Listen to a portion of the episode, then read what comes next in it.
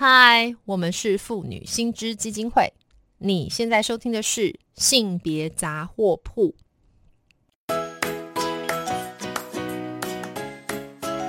性别法律 A B C。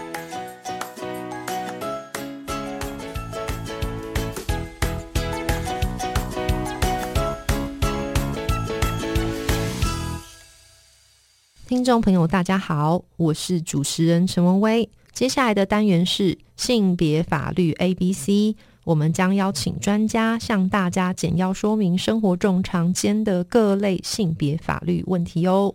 那今天我们邀请到的呢，是我们妇女新知基金会的伙伴，那他是我们的副董事长，同时他也是一位。职业多年的资深律师郭怡清，郭律师来接受我们的访问。Hello，怡清。嗨，文威好，各位观众大家好，各位听众。嗯，Hello，没关系。怡清啊，我就要直接问你了。我要问一个很直白的问题。你知道现在离婚率超高，那没生小孩也就罢了，离婚是一回事，有生小孩之后，这个就很麻烦了。所以呢，可不可以请你简单的先介绍一下，就是关于我们这个离婚哈，小孩如果出生啊，有小孩的时候。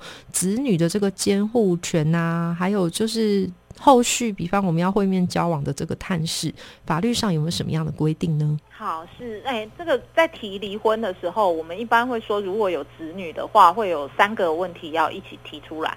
那一个是离婚嘛，离婚这是一定的。然后第二个是子女的监护权要归谁这件事情，这个也是要提出来。另外就是还有一个是抚养费，那抚养费因为今天时间的关系，抚养费的部分我就不说了。嗯，那所谓的子女监护权，其实大家都会问我说，共同监护跟单独监护到底有什么不一样？因为大家我相信大家常听到的共同监护跟单独监护。嗯嗯。那事实上呢，在我们实务上的做法到做到现在哈，其实我们要说啦。没有什么太大的差别，因为毕竟小孩你要固定给他一个地方住，对对对，那那其实就是我们一般会讲说，呃，所谓的监护权，就是当子女必须要行要做一些法律行为哈，需要这个法定代理人签名的时候，到底是一个人签名还是两个人签名？嗯嗯，通常会这样嘛。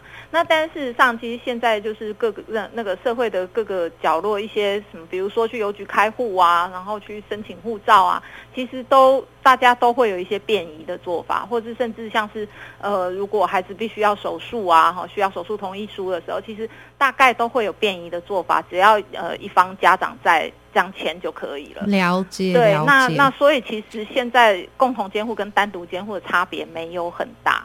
嗯，嘿，嗯，那另外就是在监护权决定了之后，哦，对不起，在这讲这之前，我必须要说，就是目前哈，法院他们呃，就是因为有一个呃，有有一个他们有一个针对监护权要怎么判断的一个准则，嗯，那那个准则里面其实是有说，就是呃，倾向共同监护。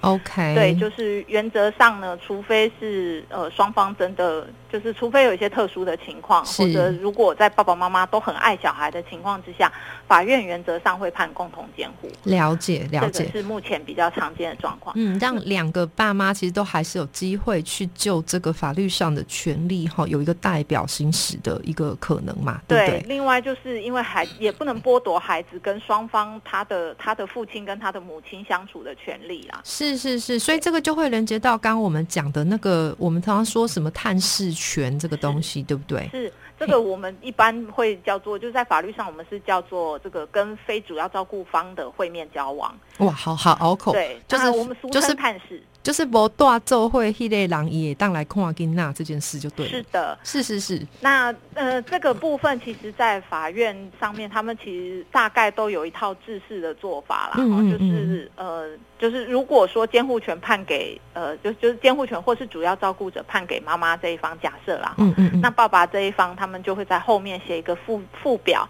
然后说什么什么什么时候呃，爸爸可以去接小孩。那呃，我呃，法律呃。呃，判决上面就是法院，他们目前比较常用的方式是两个礼拜一次，嗯，然后呃，小孩可以跟非主要照顾方过夜，那这两个会是那个法院比较常见、比较常看到的原则。那那我只能说就是原则啦，那当然例外也是很多啊。然后例如说像是春节，呃，就是过年。